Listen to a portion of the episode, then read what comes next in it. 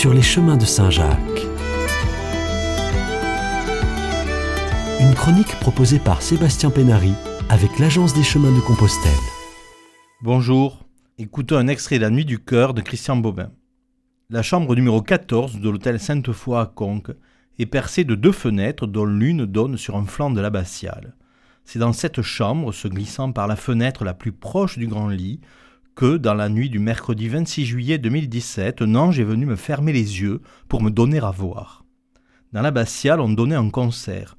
Je regardais la nuit d'été par la fenêtre, se draper d'étoiles et de noir.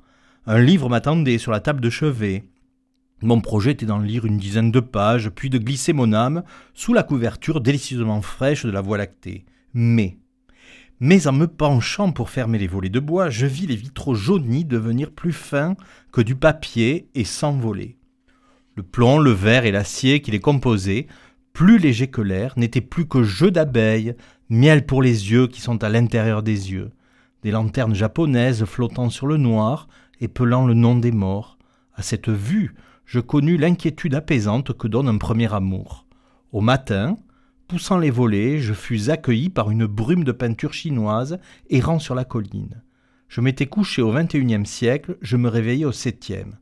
Une fumée de nuages traînait au ciel. Une rouille verte réjouissait les toits.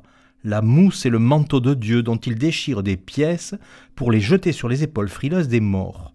Cette floraison timide qui ne va pas jusqu'aux fleurs, cette échine vert de gris d'un muret, la flatter de la main, c'est faire entrer dans son cœur la pensée qui délivre de toute pensée, le consentement à vivre donc à perdre.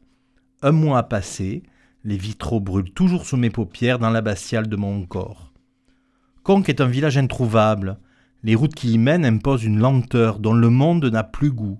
C'est un village oreille où, je le percevais par la fenêtre laissée entr'ouverte, les bruits de la vie domestique bondissent en cascade par-dessus les toits enchevêtrés l'opéra des voix familières, un cliquetis d'assiettes dans une cuisine, le parfait accompagnement pour la vie éternelle.